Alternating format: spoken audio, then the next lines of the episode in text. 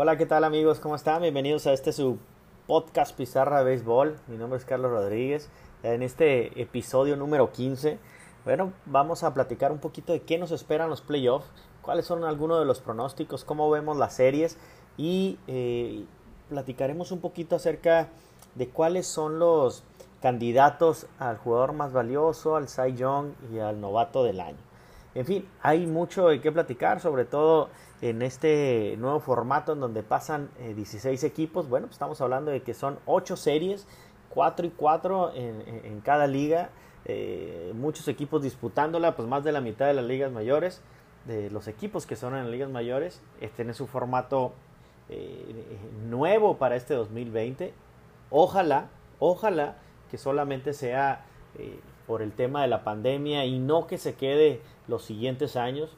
Creo que mucha gente lo está pidiendo, que son demasiados equipos compitiendo, se presta mucho a la mediocridad en la, en, el, en la pelota, en el juego y en el nivel, por supuesto, de competencia que hay en las divisiones y entre los equipos.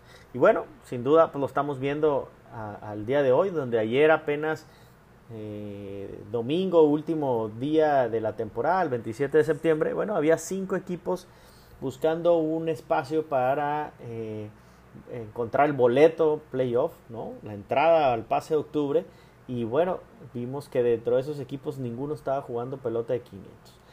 Eh, lamentablemente dos equipos, o desafortunadamente dos equipos, uno de la Liga Nacional y uno de la Liga eh, Americana, entran con un récord perdedor, siendo los primeros equipos en grandes ligas en toda la historia en acceder a postemporada teniendo un récord perdedor por abajo de 500. Bueno, y precisamente este formato, estos equipos no tienen la culpa. Eh, fueron los Astros de Houston, los Cerveceros Milwaukee. A ellos eh, son los menos eh, que les pudiéramos echar la culpa de esto, sino por el contrario, es un formato que así se indicó a principio de la temporada entre un, acuerdo entre la asociación y la MLB por el comisionado Ron Manfred. Sin embargo, creemos que estos 16 equipos en una temporada tan corta, y lo he dicho y lo he venido reiterando durante eh, todos estos episodios. Creo que es demasiados equipos eh, buscando boletos para la postemporada. Si fuera así, ojalá que no continúe esta parte, pero si fuera así, en, eh, que continuaran pasando 16 equipos ¿no? en, para a playoff o a postemporada, creo que debería de cambiar el formato de playoff, las series. Miren, si bien es cierto, eh, les da más oportunidad equipos tal vez con menos roster, con menos profundidad de avanzar a postemporada, pues también le quita o, eh, le desacredita un poco eh, a los equipos mejores conformados, con mejor roster y por supuesto con mejor temporada. ¿Por qué? Porque tanto en la Liga Americana, Liga Nacional, el número 1 se enfrentará contra el 8, el número 2 contra el 7, el 3 contra el 6, el 5 contra el 4. Y el, el que tiene el, número uno, el récord, o el número dos, se enfrentan a equipos que tuvieron, incluso ahora en esta ocasión, récord perdedor.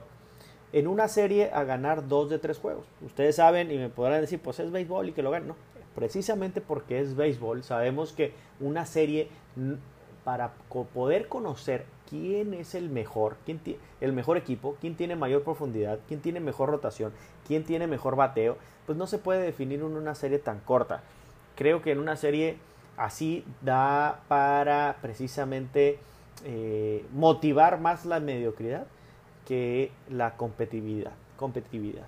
Y esa parte creo que debe creo que debe de cambiar en caso de que para el 2021 continúe esta propuesta. Bueno, pues yo en mi opinión yo la haría de la siguiente forma. Si quieren que pasen esos 16 equipos, 8 por cada liga en una temporada normal de 162 juegos, bueno, eh, lo que debería de pasar para darle una recompensa, un premio, una ventaja o un beneficio a esos líderes de cada división, tanto el campeón de, de la división como el mejor segundo lugar, como el mejor segundo lugar de toda la liga, tener que descansar o el famoso bye como en el fútbol, el fútbol americano.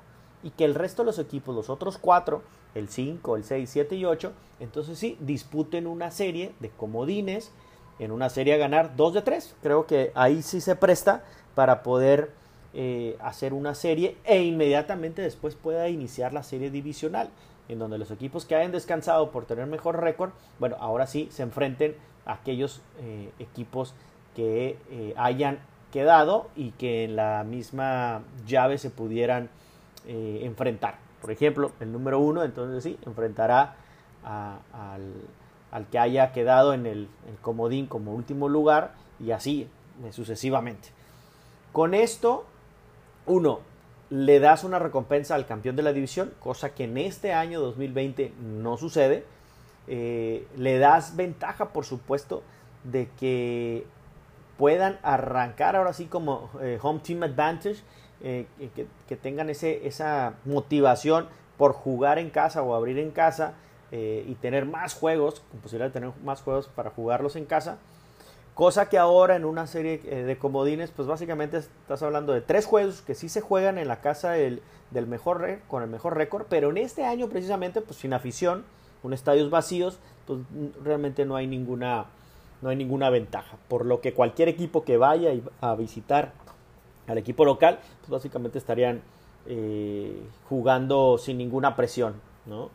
Eh, incluso pues ya en las series divisionales, lo que no van a ser ni siquiera en la casa eh, o en esos estadios donde de los equipos que estén que hayan pasado las series divisionales, sino van a ser en, estadios neutrales, como ya lo habíamos platicado, en Texas y en California. Pues bueno, no tenía ningún sentido hacer una, unas series de comodines, como en esta ocasión. Eh, se va a generar ocho juegos, series de comodines, en donde pues nada para nadie, básicamente le vamos a llamar, en lugar de serie de comodín, le vamos a llegar la serie del volado. Ahora sí, el que le tenga más suerte, el que, pues si el umpire no falla, si el béisbol te da, eh, cualquier cosa que pueda pasar, el error que si no pegó en la línea este, y fue foul o fue hit, en fin, cualquier cosita, cualquier detalle puede pasar para que un equipo aunque esté menos rankeado, le pueda ganar al mejor rankeado, ¿no? Esa es la parte en la que yo no estoy de acuerdo y no estaré de acuerdo. Creo que así están las reglas, así estará la esta postemporada. Pues vamos a ver, vamos a ver qué, qué es lo que sucede. Ojalá eh, que ganen los, eh, el mejor equipo, que ganen los mejores, que ganen los que se merezcan estar. Y eh, es el caso de, de, de estos campeones de división y el mejor segundo lugar, por ejemplo, estaríamos hablando ahorita, si lo ponemos para el 2021 como una idea, estaríamos hablando que en la Liga Americana estaría descansando Tampa Bay, estaría descansando Minnesota, estaría descansando los Atléticos de Oakland y los Chicago White Sox. Esos cuatro equipos estarían descansando. Los que se enfrentarían entonces serían los, el resto, los cuatro restantes, ¿no? Que serían los Yankees, Indios, eh, Toronto y los Astros de Houston. En una serie de comodines de dos, de tres, para luego entonces enfrentar a los otros cuatro. Eh, los dos que restan, y tal vez ahí sería el, este, los mejores récords, pues se enfrentan los que tengan el peor récord. Y así, en la Liga Nacional, ahorita estaremos hablando que estarían descansando como mejor segundo lugar los Padres San Diego, los campeones de división Dodgers, Chicago y Bravos de Atlanta. Creo que eso le da más, eh, más mm, justicia, le da más justicia a aquellos que tengan mejores récords. Porque en esta ocasión, pues ustedes saben que pasaron equipos, pues, por así decirlo, de panzazo.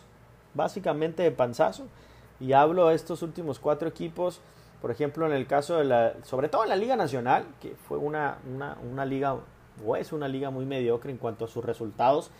Eh, Cardenales, Cincinnati, Cerveceros eh, de Milwaukee y por ahí me faltan y los Marlins, por supuesto los Marlins. Esos cuatro equipos pasaron en la última semana, incluso uno de ellos con récord recuperador como los Cerveceros, pero también, por ejemplo, los Cardenales estuvieron a punto de quedar de octavo o quedar de sexto, de quedar de quinto o de séptimo o incluso estar eliminado. Y Filadelfia, que también, y gigantes que estaban ahí en la pelea, pues estaban realmente a ganar un solo juego, nada, hasta ganar un solo juego para poder pasar a playoff. Cosa que no sucedió porque eh, pues perdieron su juego, lo perdió Cerveceros y, bueno, pues ahora sí que pasó eh, aún perdiendo. Pero como les digo, esto no, es culpa de, los equipos, los equipos juegan en base a las reglas que les propongan la MLB y en base a ello eh, pues están ahora eh, en, el, formato de playoff. Pero bueno, ahí están, empiezan, arrancan los martes, ahí está, el, próximo martes ya están los 16 equipos apostados eh, con sus enfrentamientos. Vamos a ver cada una de esas series. La temporada concluyó a pesar de los pesares, a pesar de que pareciera que no iba a lograrse esta temporada concluir, que no iba a poder llegar a septiembre y mucho menos jugar en, playoff.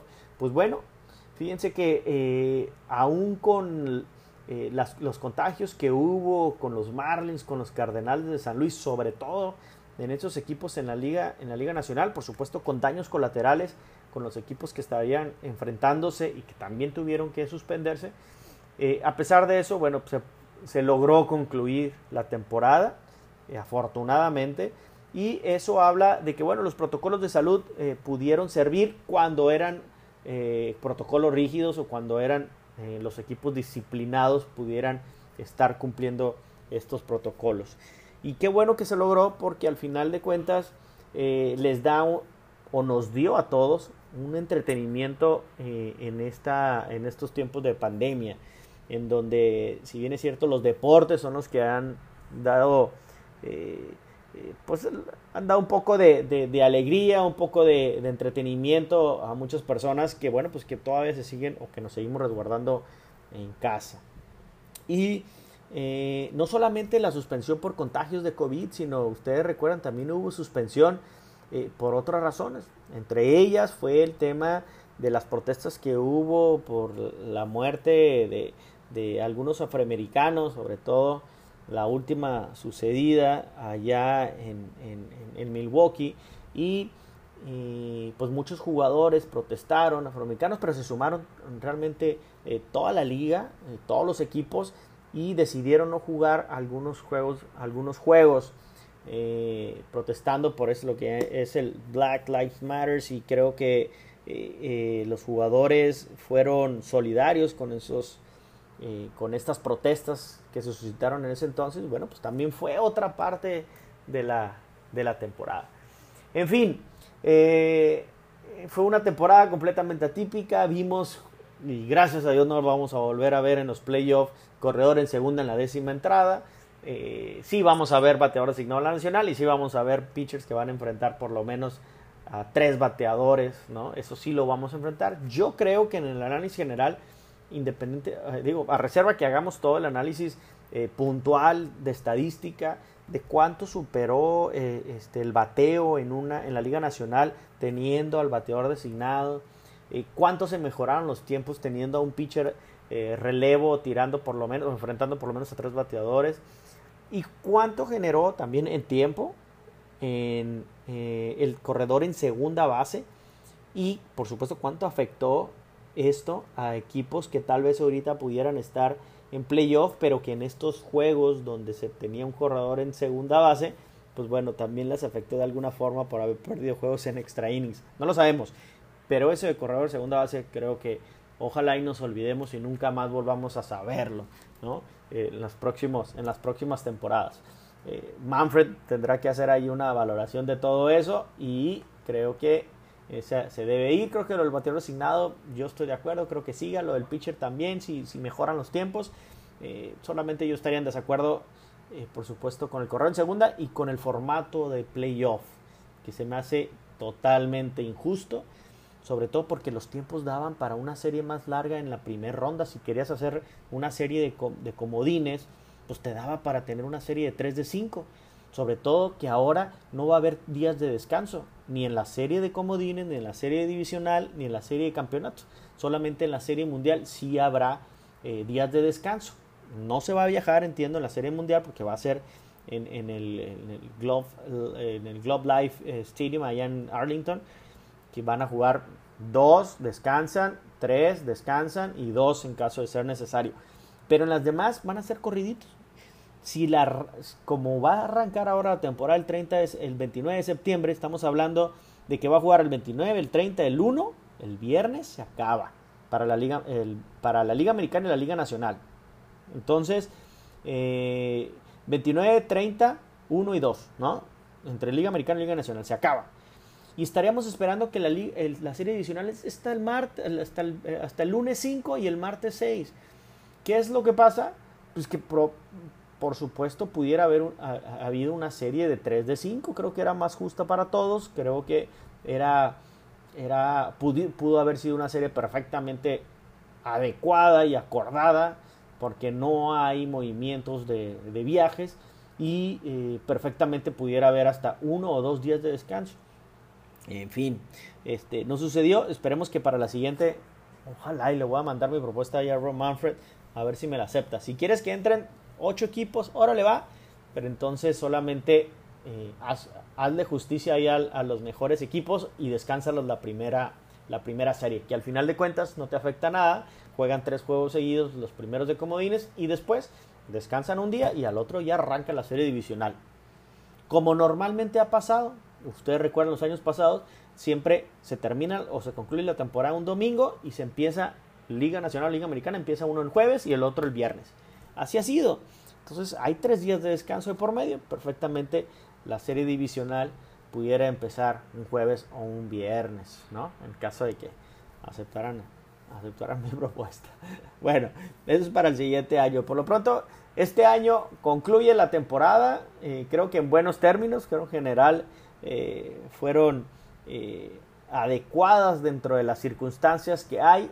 nos podrá gustar o no este tipo de, temporada, podrá ser eh, de entretenimiento real, no es lo mismo, no tiene el mismo valor, solamente juegan el 37% de lo que deberían de jugar una temporada regular, vale lo mismo entrar a playoff, eh, vale lo mismo un campeonato, no, pudiera ser debatible, eh, al final de cuentas también el tema de los récords, el tema de los de bateo, de jonrones, de carreras producidas, de de, porcentaje, en fin, pues eh, puede variar mucho en solamente 60 juegos a 162. Ustedes saben que, hay jugadores que se apagan, entran en slump, en fin, eh, que no aguantan un ritmo de 162 juegos.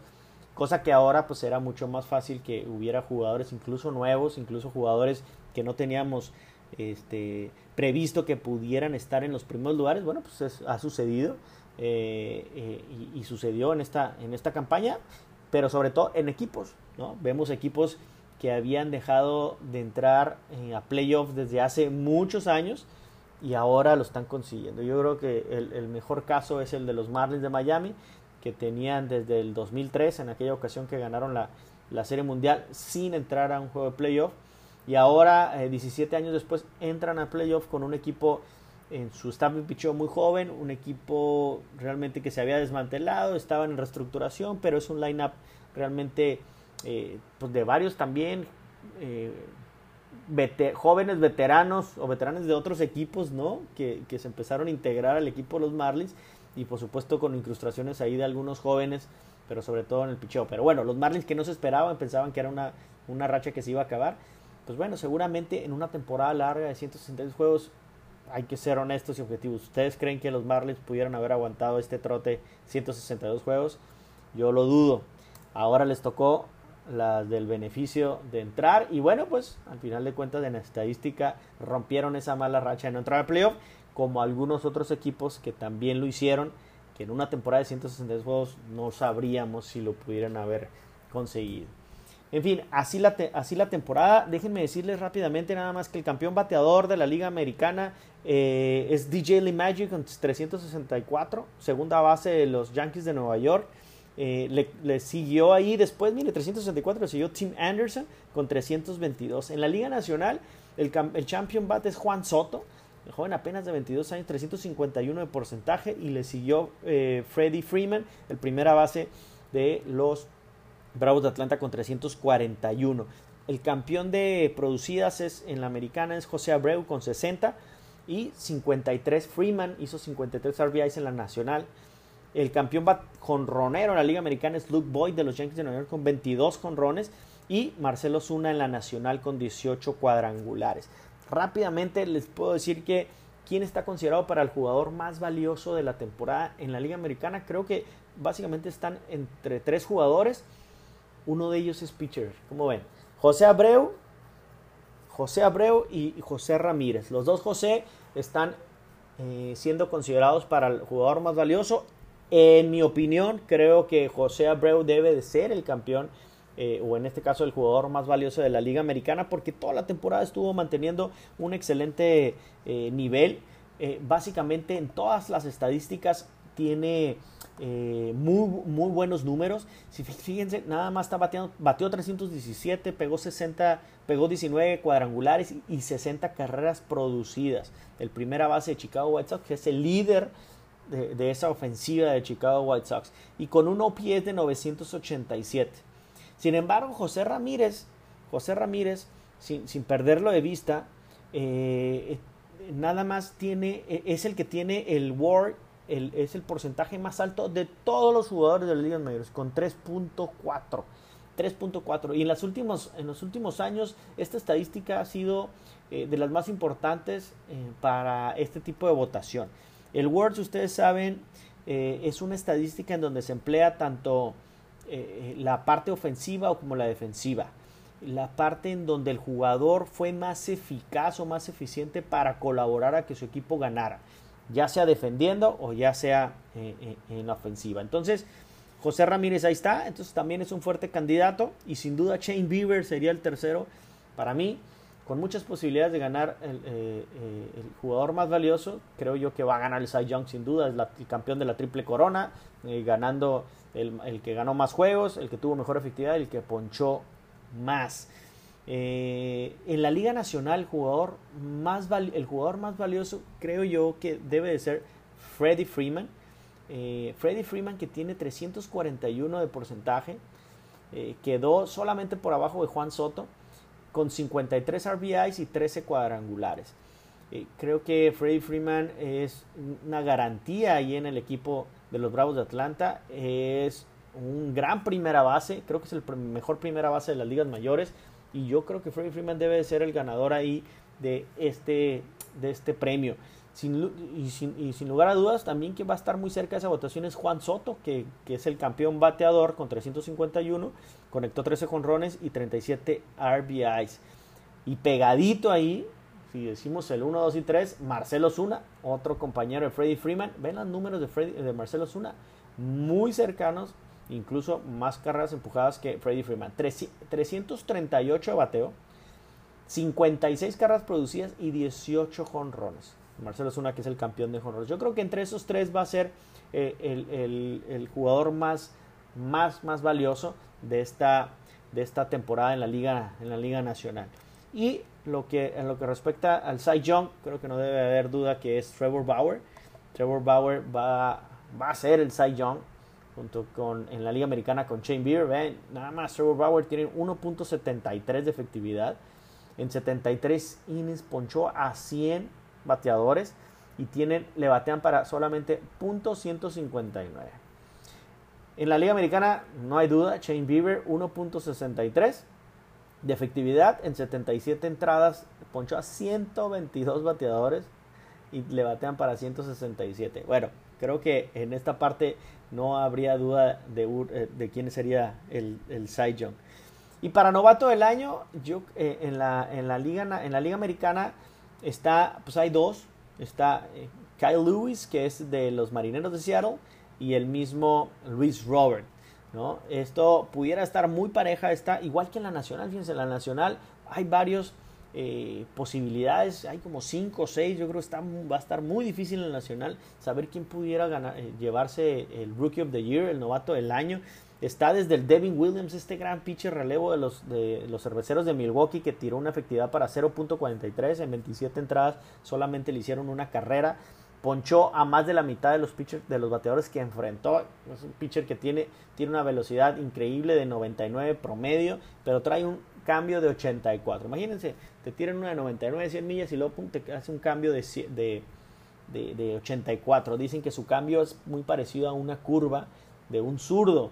Entonces eso le complica mucho, mucho a los zurdos también poderle batear y también a los derechos. Entonces, Devin Williams también pudiera ser Alec Boom es otro bateador que también pudiera estar considerado junto con Jake Cronworth de los Padres de San Diego, aunque Jake Cronworth en, el último mes batió por abajo de 200, eh, cosa que le puede afectar, estaba en 330 y tantos y terminó la campaña en 285. ahí es donde puede tener Alec Boom, que tiene más carreras producidas, tiene igual número de jonrones, pero tiene mejor porcentaje. Y los dos pitchers de los Dyers, eh, eh, Tony Gonsolin y Dustin May, los dos con una efectividad menos de 3 y eh, pues ambos pitchers han tenido una, una, injerencia importante en la rotación de los Dyers y seguramente eh, lo harán también en los playoffs que tendrán que van a pichar y van a ser el equipo. Y por supuesto aunque ya no valen los, las estadísticas de, de playoff lo que hayan hecho en la temporada es lo único que cuenta. Creo que también en esa carrera cerrada van a estar estos cinco jugadores por lo menos que tienen que tienen posibilidades de tener este campeonato o este premio de novato del año. Bueno, eso lo vamos a saber después. Lo que, lo que ahorita eh, eh, es de ya, lo que queremos por supuesto saber es cómo, cómo van a estar las series y vamos a hacer un ligero pronóstico y una rápida eh, análisis de lo que viene en la siguiente semana, en los siguientes tres juegos. Empezando el martes, concluyendo el viernes. Bueno, arranca el martes la Liga Americana y vamos a empezar con ellos porque eh, el, número uno va contra el 8, Tampa Bay va contra Toronto. Tampa Bay es uno de los favoritos para llegar a la Serie Mundial y ganarla. Tampa Bay con ese bullpen y con esa rotación. Imagínense enfrentar a Blake Snell, el zurdo, Taylor Glasnow y Charlie Mort. Yo creo que eh, el más temido aquí es Taylor Glasnow. Tiene por cada nueve entradas pichadas tiene 14.6 ponches, casi 15 ponches por entrada. Eso es su, su, estadística, imagínense nada más. Pero aparte el bullpen con Nick Anderson, con Diego Castillo, con, Diego Castillo, con Ryan eh, Jarbrook, es, es, un, es un staff de picheo manejados por Kevin Cash casi a la perfección y sin duda eh, es muy complicado batearle a Tampa Bay, muy complicado a Tampa Bay. Si bien es cierto, eh, su bateo, su ofensiva no es espectacular, pero bueno, es muy cumplidora en la parte de batear a la hora buena, con corredores, con corredores en base. Brandon Lowe, que es el que ha llevado, que se ha cargado al equipo básicamente a la ofensiva, eh, eh, es un equipo balanceado en ese, en ese aspecto ofensivo.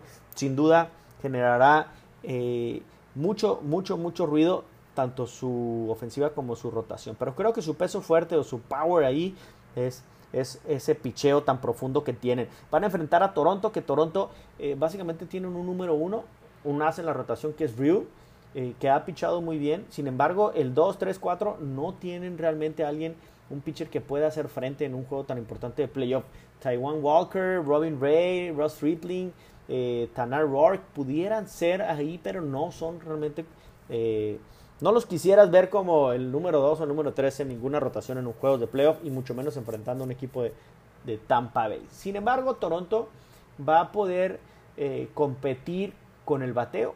Si los juniors, y hablo de Vladimir Guerrero, Caban Billo, el Bobby Chet, pueden hacer su labor bateando. Creo que ah, me faltó Lourdes Gurriel también, que estuvo, bateando, que estuvo bateando muy bien. Si estos jugadores pueden encenderse y, batearle a una dura rotación, eh, pues es la única forma que veo que pudieran, que pudieran ganar. Pero, en mi opinión, Tampa Bay se va a llevar la serie en dos juegos. No va a haber mucho de Toronto. Eh, y se va a acabar rápido esta, esta, esta, serie, esta serie. Vamos a ver si Alejandro Kirk, el mexicano, hace el roster. Creo que sí. Eh, está considerado para hacer el roster de playoff. Y ojalá Alejandro Kirk pueda estar por lo menos considerado ahí de bateador designado o que pueda cachar algún juego y si no ya como bateador emergente. Vamos a ver a Alejandro Kirk porque tiene un excelente potencial ese eh, Alejandro, así como lo ven Chapito, tiene muchísima, muchísima fuerza Alejandro Kirk, ojalá que lo podamos ver en playoff. Bueno, en la otra, en la otra llave o en la otra serie estaríamos hablando de que van los Minnesota Twins o los gemelos de Minnesota van contra los Astros de Houston. Aquí creo que eh, Minnesota va a ganar su primer juego. y lo digo que con eso, con eso bastaría los Twins, ¿no? Para ganar su primer juego porque van 0-16 en playoff. Imagínate, 0-16 en playoff. los últimos, de, esos cero, de esos 16 juegos perdidos en playoff, que no han ganado uno solo, este, 13 de esos los ganan los Yankees. Bueno, pues ahora es una buena noticia para los Minnesota. No van a jugar contra Yankees, van contra los Astros de Houston. Y yo estoy muy contento este, que los Astros de Houston hayan pasado de esa forma, como un equipo mediocre, como un equipo que, tuvo que entrar con, con un récord perdedor, nada más porque no había, porque toda esa, división, con excepción de los Atléticos de Oakland, son medio, es una división muy mediocre. Y hablo de los Marineros de Seattle, hablo de los Rangers de Texas, de los, Ángeles, de los Angelitos y por supuesto los Astros de Houston, que si bien es cierto, yo creo que pasaron nada más por Dusty Baker también, que ese es un logro, eh, pero me da gusto que el resto del equipo eh, eh, esté jugando y bateando pésimo. Nada más José Altuve, los últimos tres años, del 2017, 2018 2019, estuvo bateando arriba de 300. Bueno, ahora no, ni siquiera batea para 215. Y así me puedo ir con cada uno de los jugadores de los de, Alex Bregman, me puedo ir con Josh Reddick, con Carlos Correa, en fin, bateando pestes, ¿no? Mal. Y bueno, creo que sí les afectó la parte de, de todo este tema de que la MLB los castigó por el tema de las trampas, por robar señales. Y creo que bueno, pues al, final el karma les alcanzó. Y eso a mí me daba mucho gusto que realmente haya un equipo que sea castigado por esa forma y que no, no fue castigado realmente de la mejor forma. Fueron muy débiles eh, la MLB para poderlos castigar. Eh, desde Julio Gurriel, mire, también estaba, batió 299 en el 2017, 291 en 2018, 298 en 2019 y ahora batea para 240. 240. Y Bregman igual, de batear 284, 286, 296, batea para 240 en, esta, en este año. Igual Correa, 315, 279, 257 2020. Y bueno, ya, ya ni decir que George Riddick en el 2017 bateó 314 y hoy batea 238. Por supuesto que el no saber qué pichada te va a venir no es lo mismo, no es lo mismo.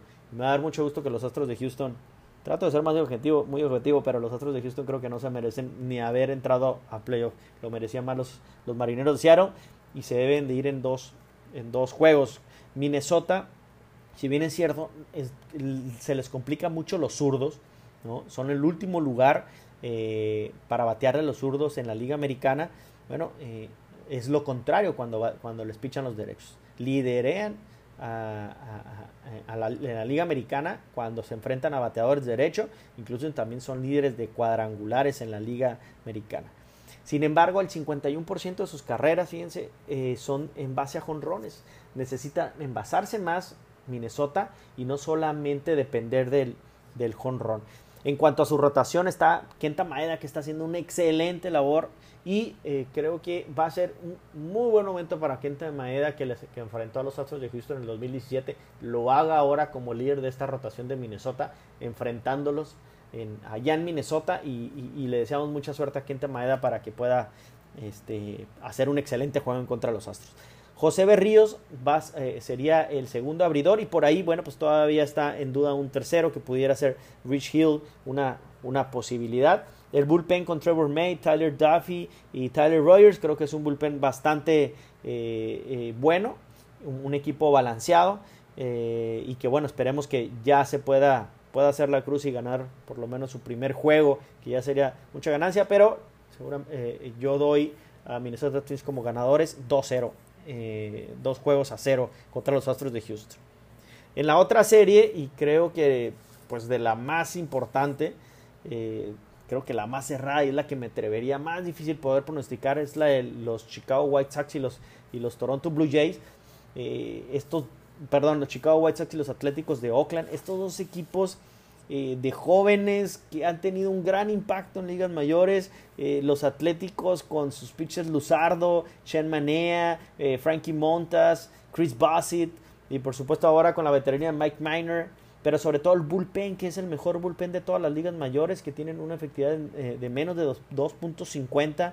Liam Hendricks, Joaquín Soria, Jake Dickman, Yusmeiro Petit, en fin. Son un picheo muy importante sobre todo un bullpen muy importante. No dudo de la capacidad de Bob Melvin, que eh, le deje mucha carga a su bullpen, sabiendo que son el mejor y que pudieran estar pasando esta primer serie con ese bullpen y jugando en, jugando en casa, aunque no sea gran ventaja jugar sin, en estado vacío. Pero bueno, al final de cuentas es la comodidad que puedan sentir los mismos jugadores. En el bateo, en el bateo, lamentablemente con Matt Chapman que, que, está fuera la temporada por un problema de su cadera, bueno, eh, ese bateo no está, no, no es de lo mejor, sin embargo, batean a la hora buena.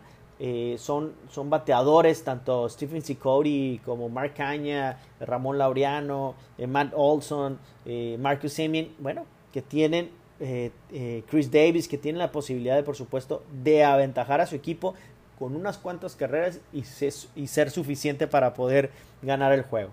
Vamos a ver cómo lo van a los Atléticos. Creo que yo, simplemente por la ventaja de jugar en Oakland y, eh, por Bob Melvin, que tiene ventaja sobre Rick Rentería en White Sox, creo que esa es la única ventaja que yo le veo al equipo de Atléticos.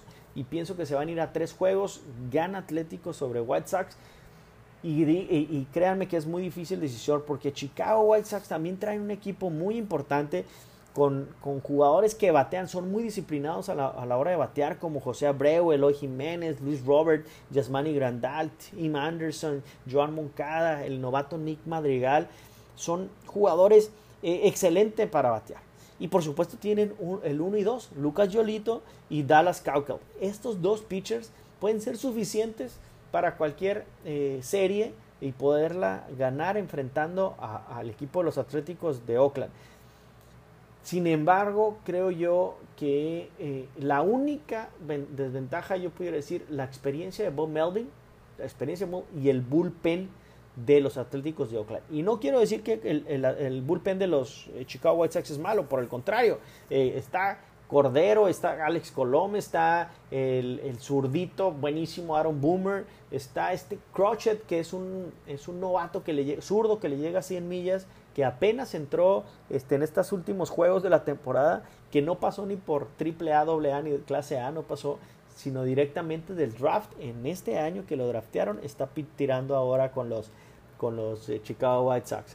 Que tira 100 millas, es un pitcher muy complicado, lo vamos a ver ahí. Entonces, pues es, un, es una serie muy cerrada. Yo creo que ahí sí no hay nada para nadie, cualquiera la puede ganar. Sin embargo, me inclino por los Atléticos, por lo que ya dije. Bueno, en el caso de, eh, en el caso de la otra serie, pues la serie yo creo más atractiva de toda, de toda la jornada del martes de la Liga Americana va a ser los, eh, los Indios de Cleveland contra los Yankees de Nueva York. Imagínense Shane Bieber contra Garrett Cole. Va a ser un juegazo. Así lo esperamos, no sabemos, ¿no? Pero bueno, estos dos pitchers eh, Shane Bieber, el campeón de la triple corona, contra el gran pitcher popular y, y, bueno, el gran ahora yankee de Nueva York, Garrett Cole, que a pesar de no tener una extraordinaria temporada, tuvo una muy buena temporada, cualquier pitcher la quisiera tener, bueno, Garrett Cole se enfrentará a este line-up de los indios de Cleveland, que no es el mejor line-up, han batallado mucho en su ofensiva, en su ofensiva, sin embargo, eh, eh, José Ramírez es el que ha impulsado básicamente a este, a este line-up. Ni siquiera Francisco Lindor, que es eh, el, jugador, pudiéramos decirle, con mayor capacidad, más valioso, este, incluso considerado en otros años MVP, y que por cierto ya nada más le restaría un año, este, el 2021, y que, y que probablemente sea su último año con los Indios de Cleveland. Bueno, José Ramírez es el que ha cargado al equipo junto con Carlos Santana, Franmil Reyes. Incluso Franmil Reyes ha tenido una muy buena temporada, César Hernández. Los catchers muy importantes para esta rotación, eh, Roberto Pérez, Austin Hedges y Sandy León, que son los catchers con mejor framing que le llaman, eh, en donde colocan los picheos en la, en la zona strike, aunque vayan en una zona mala o zona de bola, eh, su movimiento es tan importante, su movimiento es tan rápido que pueden ahora sí que eh, engañar al, al, umpire para poderlo, que para que te la pueda marcar de strike. Entonces, por ese lado, tiene una muy buena defensiva eh, y un muy buen bullpen también. Junto a Carincha, que es un, también un relevo, un setup, Brad Hand, Paul Contrill, eh, Adam Simber, son, son es muy buen, muy buen relevo, pero sin duda el fuerte de los indios de Cleveland está en su rotación. Shane Bieber, Carlos Carrasco, Zach Plisek, ese 1, 2 y 3 es, es, una rotación de juego de estrellas. Shane Bieber, Carlos Carrasco y Zach que están tirando excelente este año. Y, le podemos sumar que Aaron Chivale y, Tristan McKenzie, este novato, pues que van a estar seguramente en el bullpen. Van a poder estar pichando ahí este, en, a mitad del juego o cuando se ocupe o como relevo largo. Bueno, pues estamos hablando de que los indios de Cleveland tienen un excelente roster, sobre todo muy cargado más a su picheo, que puede ser suficiente para ganarle a los Yankees de Nueva York. Porque del lado de, los, del lado de Nueva York, después de Gary Cole, esta Naka, que si bien es cierto, ha tenido muy buenos juegos de playoff, pudiera estar enfrentando Tanaka a Carlos Carrasco. Y en un tercer juego, creo que es el definitorio. Creo que eh, yo me iría en esta serie por tres juegos. Eh, eh, se van a ir a tres juegos. Y que en este, en este tercer juego creo que lleva la ventaja a los indios de Cleveland. Una por jugar en, Cleveland y dos porque traen mejor abridor que los Yankees. Van a abrir con Zach Plisak y los Yankees están entre J.A. Happ, ¿no? que creo que ese sería el tercer abridor, porque no creo que Aaron Boone se vaya con Jordan Montgomery o con el novato David García. Ahí se va a definir la serie, si se van a un tercer juego, y creo que esa es la ventaja que tienen los indios de Cleveland. Sobre un equipo de los Yankees, que tuvo un slam fuerte donde perdieron 15 juegos de sus últimos 20 y luego regresaron para ganar 10 juegos y terminar mejor la temporada. Sin embargo, quedaron abajo todavía de, Tampa Bay y Toronto a un solo juego de ellos. Creo que los Yankees les batallan mucho, se ponchan mucho, son grandes jugadores, este, pero eh, Aaron Josh, Giancarlo Stanton, Aaron Hicks, eh, Gary Sánchez son jugadores que se ponchan mucho y que no hacen tanto contacto como otros jugadores que sí lo hacen en el equipo de ellos, como está eh, Shella, eh, el mismo Gleyber Torres o el mismo DJ LeMahieu. Dependen mucho de cuántos jugadores se puedan envasarse por parte de los Yankees para poderle hacer frente a una rotación tan importante como los indios. Si los indios es el equipo que poncha más, los Yankees son el equipo que, se poncha más. Entonces, pues ahí se va, ahí se va a juntar mucho eh, las ganas de querer batear de los Yankees, pero las ganas de querer pichar de los indios. Entonces, creo que en tres juegos se las llevan los indios eh, por esta ventaja que creo que pudieran tener los indios en el tercer juego. Eso sería de la liga, de la liga americana. La liga nacional, sin duda, pues también son grandes juegos. Vamos a empezar por el, por el enfrentamiento entre los Marlins y los Cachorros de Chicago. Fíjense nada más, los Marlins que tienen desde 2003 que no pasan a playoff, bueno, en aquel entonces enfrentaron a los Cachorros de Chicago. Y ustedes saben qué pasó en aquella serie de los Cachorros de Chicago. Eh, eh, con Moisés, Abreu, ¿se acuerdan ustedes allá en, aquel, en aquella jugada donde un, un, aficionado agarra la pelota y después empieza un rally de los Marlins? Se acaba el sexto juego, ganan los Marlins y el séptimo se echan a los Cachorros de Chicago para posteriormente ganarle también a los Yankees. Bueno, desde aquel entonces no pasan los, los, los Marlins. Sin embargo, ahora los Cachorros de Chicago, después de una decepcionante temporada en el 2019, los Cachorros han, con nuevos brillos, sobre todo en su picheo, con, eh, con Kyle Hendricks, con Jude Darvish y John Lester. Ese 1, 2 y 3, aunque John Lester puede decir ya es veterano, pero bueno, en playoff siempre se crece, tiene toda la experiencia.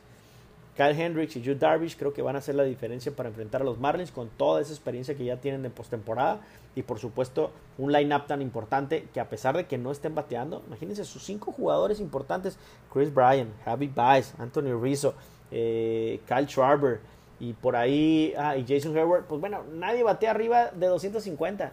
Entonces es un equipo que batalla mucho para hacer carreras sobre todo esa parte de esa, de esa alineación. Ahí los importantes, Ian Happ es el que tiene, eh, eh, ha sido la revelación y ha, estado bateando bien. Eh, pero de ahí en fuera son pocos los que se distinguen por batear bien. Entonces, en playoff es diferente. En playoff ya no cuentan los números y, sí creo que, que, Javi Baez, por ejemplo, Anthony Rizzo, Charber, Bryant se van, se van a destapar, se van a prender y le van a ganar los Marlins. Creo que eh, en dos juegos se llevan la serie, sobre todo por esta experiencia, también con, en su bullpen con Kimbrell, Rowan Wick, Jeremy Jeffries, Andrew Chaffin, en fin, entre otros, van a tener eh, mucho mayor experiencia en su manager, aunque sea su primer año para, de, de Rose, de David Rose, seguramente es mucho más equipo Cachorros de Chicago que los Marlins. Y los Marlins se va a acabar la magia ahora enfrentando Chicago. Si bien es cierto, Sixto Sánchez, el abridor de los Marlins, Sandy Alcántara o el Pablo López, eh, por supuesto son muy buenos eh, pitchers, pero al final de cuentas son novatos y creo que la magia de los Marlins se acaba eh, ahora enfrentando a los a los cachorros de Chicago y, para empezar, bueno, los cachorros de Chicago, los Marlins de, Miami no batean, no tienen promedio, no, no batean para, con poder. Eso sí, tienen mucha velocidad, pueden, eh, es el segundo equipo con mayor robos de base en las ligas mayores después de los padres, por lo que seguramente John Mattingly va a poder hacer uso de esa herramienta o de esas, de esas armas para poder conseguir envasarse y poder hacer carreras. Sin embargo, aunque los juegos podrán estar cerrados, creo yo, por el pitcher abridor de los Marlins, los cachorros de Chicago se lo van a llevar en dos, en dos juegos. Eh, en el otro es los Dyers contra los cerveceros de Milwaukee. Los Dyers contra los cerveceros de Milwaukee. Los Dyers que es, es el equipo que ganó más juegos en toda, en toda la liga. En todas las ligas mayores, 43 juegos y solamente perdiendo 17. Es el primer equipo, o el primer lugar, el equipo con más carreras anotadas. Eh, es, es, un equipo con un roster con mucha profundidad. Es un equipo que ha tenido eh, la posibilidad de ya, de ya ganar en esta ocasión ocho divisiones consecutivas. Fue el equipo con 349 carreras que anotaron. Tiene una diferencia de más 153 eh, carreras permitidas contra carreras anotadas.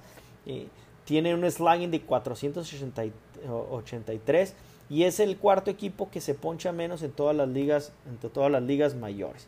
Bueno, en casa tienen 21 ganados, 9 perdidos y en gira 22 ganados y 8 perdidos. Es un equipo muy balanceado tanto en gira como en casa. Eh, y esta diferencia de 136 carreras, bueno, pues el equipo que le sigue tiene una diferencia todavía eh, para alcanzarlo de 52. ¿Qué quiere decir? Que bueno, todavía eh, se fue por mucho las carreras. Sin embargo, bueno, el equipo de los Dyers con este line-up entre Mookie Betts, Cody Bellinger, Cody Seager, Justin Turner, AJ Pollock, Will Smith, eh, Max Muncy, eh, Chris Taylor. Bueno, es un equipo fuerte en ese lineup, sin embargo, tienen que demostrarlo.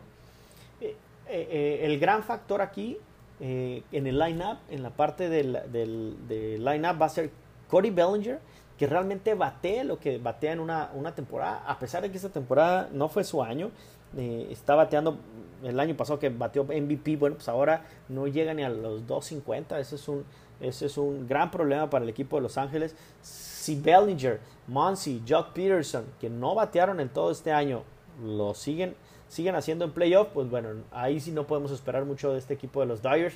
Tienen que despertar esos bats. Si bien es cierto, Mookie Betts, Cody Seager han sido el 1 y 2 fuerte para el equipo de los Dyers, que han solventado muchos problemas de la ofensiva. Eh, también eh, quien ha respondido es AJ Pollock y Will Smith.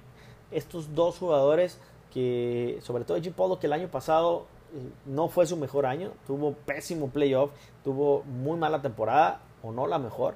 Bueno, en este año se destapó, quedó empatado junto con Mookie Betts en jonrones, con líder en, Los Ángeles con 16 eh, cuadrangulares y Will Smith que creo que yo, debe ser el catcher titular en todos los juegos.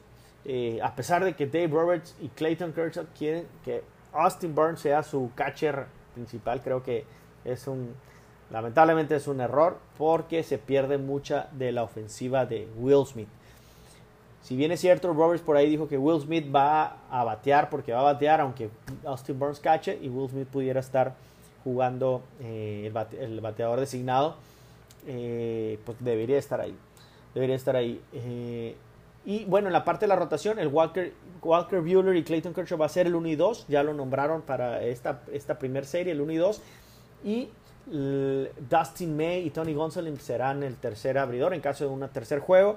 Creo que Tony Gonsolin debe de ser el, pitcher abridor y Dustin May eh, este, relevando por lo menos en esta primera serie.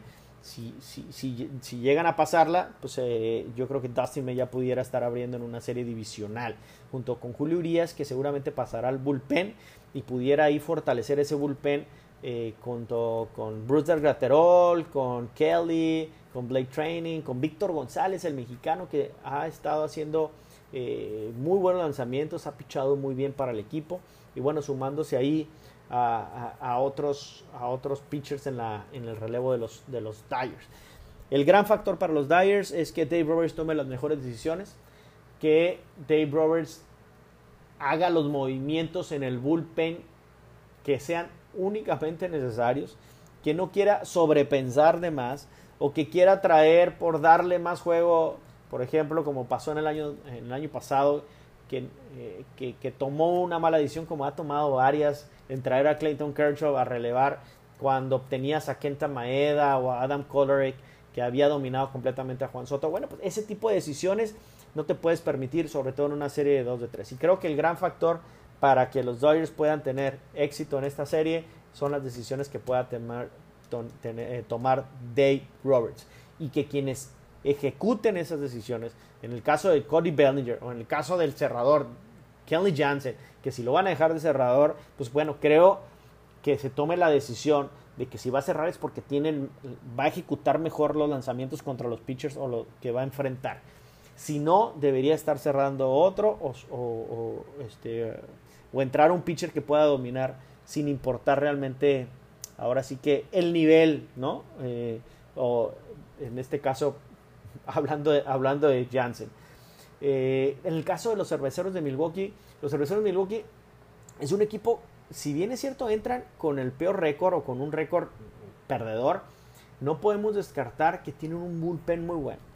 Eh, el tema de George Hader junto con Devin Williams, el novato, con esos dos, eh, con esos dos pitchers creo que te pueden ganar un juego si el abridor de los cerveceros de Milwaukee por lo menos te llega cinco entradas. No, no dudo ni poquito que, que, el manager Craig Council de los cerveceros de Milwaukee va a traer a George Hayden tirar dos entradas o a Devin Williams en cualquiera de, los, de, esos de ese orden. Y esperar a un, a un pitcher abridor en un segundo juego como Brandon Woodruff que tiene que tiene un excelente staff de picheo, un muy buen, eh, eh, muy buenos números esta temporada y que ya lo dominó a los Dodgers de Los Ángeles el año pasado, en el año 2018. Ustedes lo recuerdan, incluso metiendo cuadrangular a Clayton Kershaw en, aquel, en aquella serie de campeonato. Pues bueno, eh, seguramente Council va a jugar mucho con su bullpen. No duden ver a un, a un relevo abriendo el juego y después metiendo a, un, a un abridor y haciendo lo, básicamente los tres juegos, los tres juegos, si es que se van a tres juegos, eh, usando el mayor tiempo a sus relevos, no a sus pitchers abridores.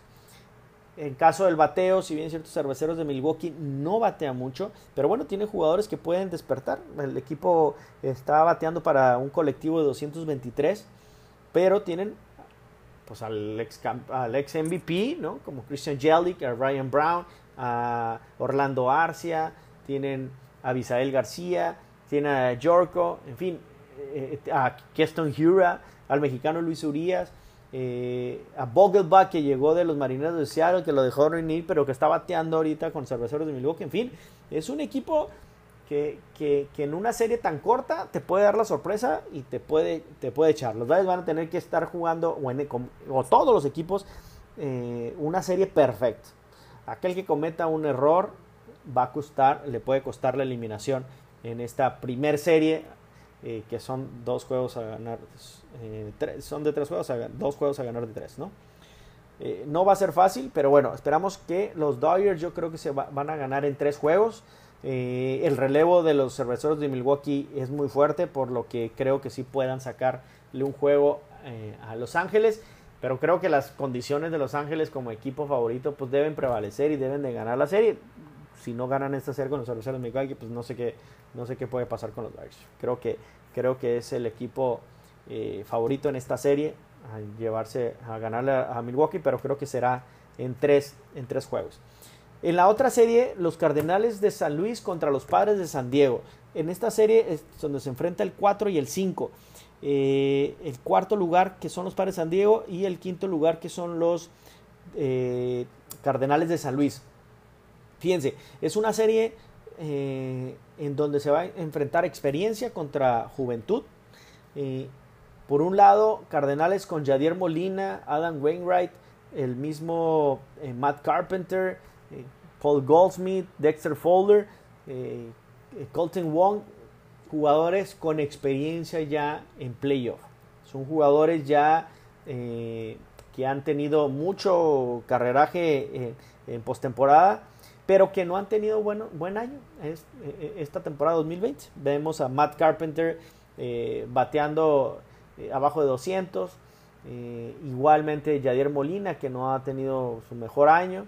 en fin, yo creo que Eden Wainwright, que, que ha pichado bien, pudiera ser la carta fuerte del equipo de los Cardenales, con esa veteranía, por supuesto, y esa experiencia.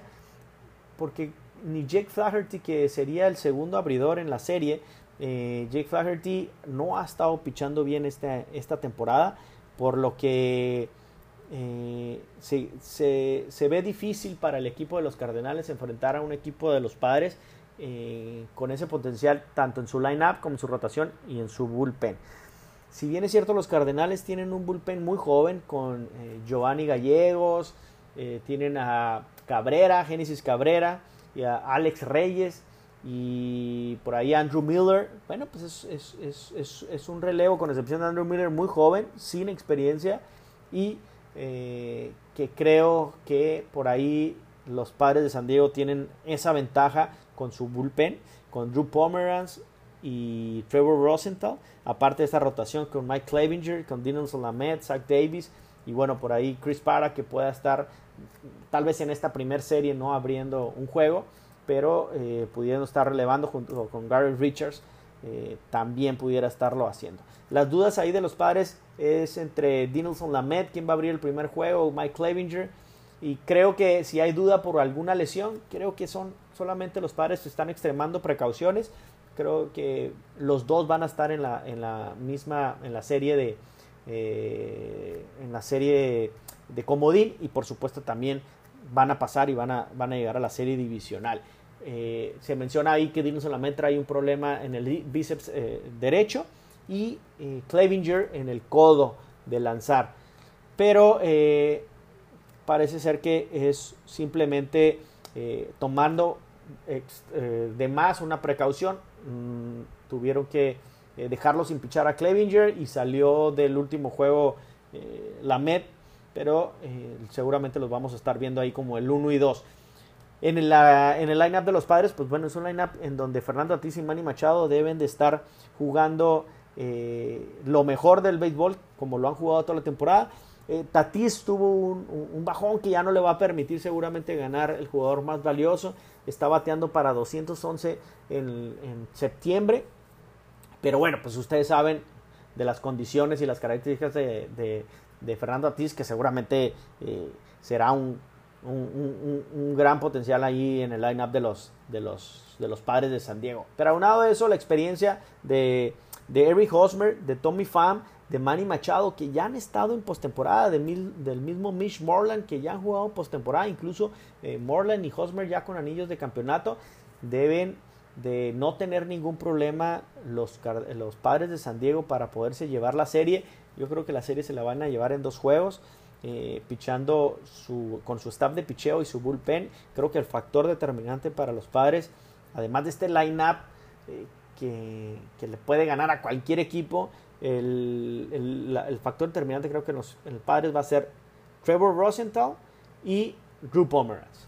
Eh, y en la parte de los Cardenales, un factor que puede eh, generar eh, los Cardenales para poder conseguir tener buenos juegos o posibilidades de triunfo en contra de los padres, que se, resulta difícil, es la parte de que puedan despertar la experiencia del bateo de Matt Carpenter y Yadier, Yadier Molina.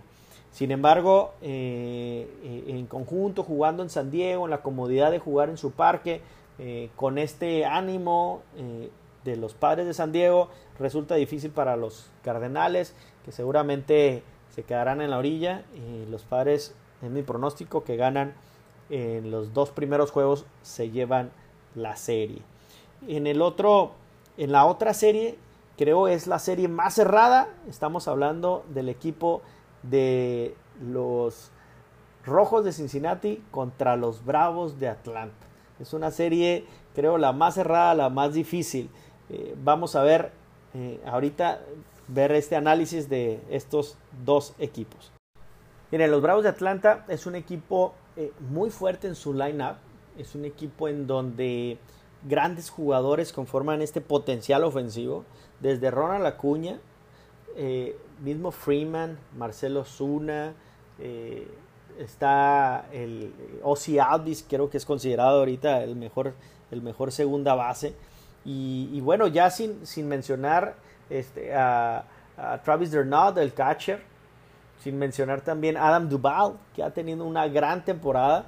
Bueno, eh, eh, Swanson, el shortstop, es un lineup muy importante. Y creo que gran parte de, cargar este equipo eh, después de las lesiones de Mike Soroka, el pitcher, de los, pitcher eh, número uno de los Bravos, y de Cole Hamels, el experimentado Cole Hamels, y después de que Félix Hernández decidió no, estar en el, en, el, equipo por el tema del COVID, eh, quedan novatos o básicamente pitchers en su rotación muy jóvenes. Max Fried, que ha tenido una gran temporada, 7 ganados, 0 perdidos y 2.25 de efectividad.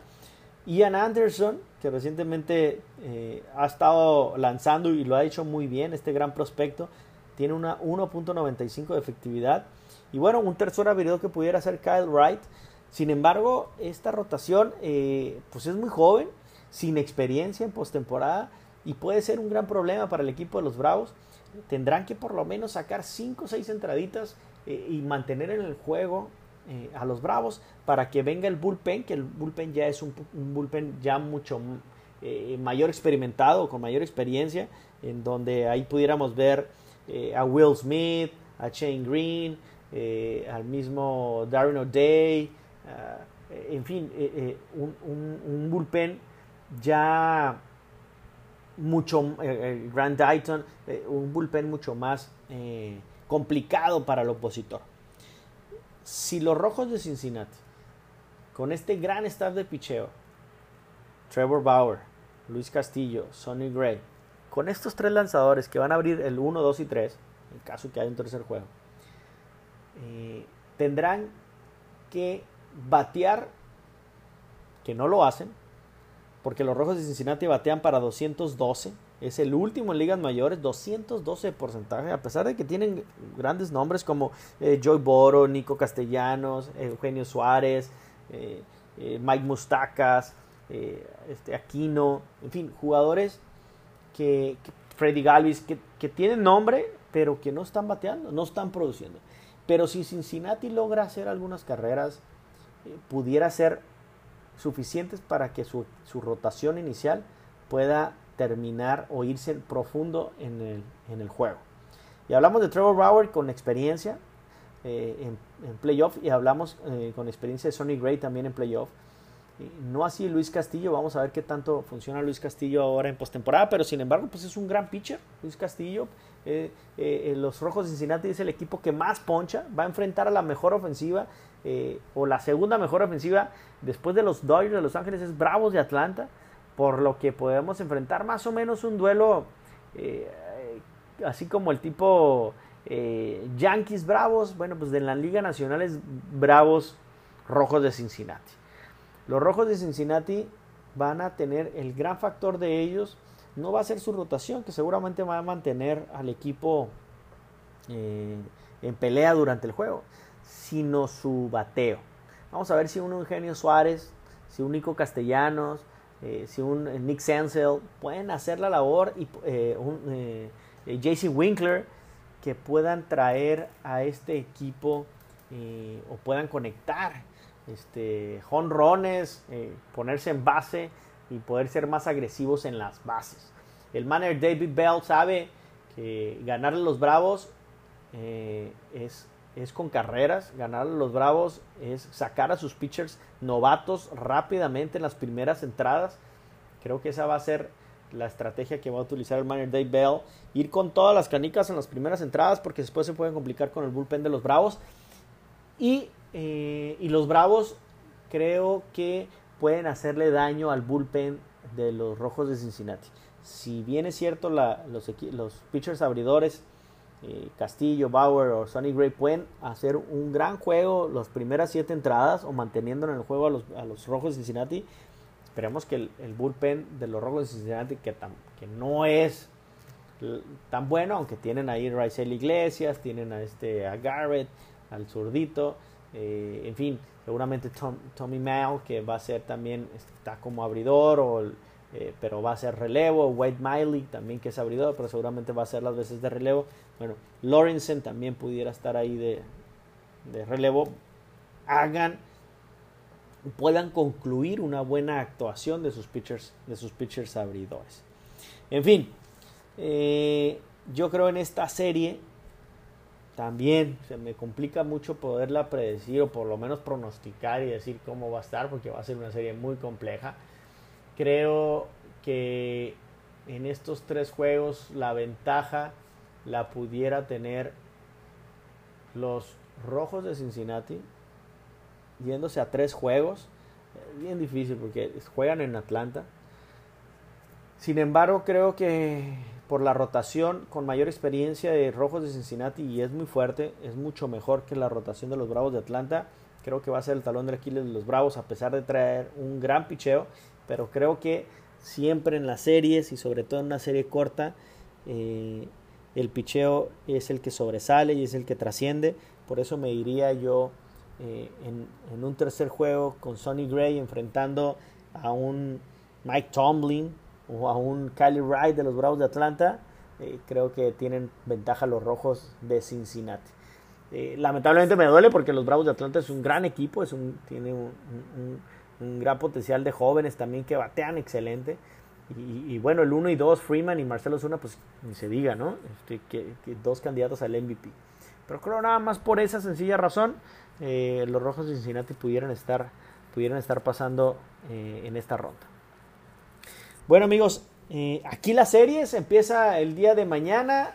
Vamos a ver en qué concluye. Esperamos que la próxima semana pues tu equipo favorito haya pasado, tu equipo favorito todavía se encuentre eh, eh, presente en la postemporada, que pueda ser también en la serie divisional y platicaremos un poquito de lo que pudiera, lo que aconteció en esta serie de wild card o de comodines y bueno también haremos ahí un pequeño análisis de lo que, lo que vendrá para la serie de divisionales. Eh, amigos, bueno, pues eso es todo. Espero, le, espero les haya, eh, por supuesto, eh, gustado algo de lo que platiqué. Es una, es una opinión, pero en base a, los análisis que, que, que hacemos. Y yo nada más decirles que cuídense mucho. Nos vemos, primero Dios, la próxima semana. Hasta luego.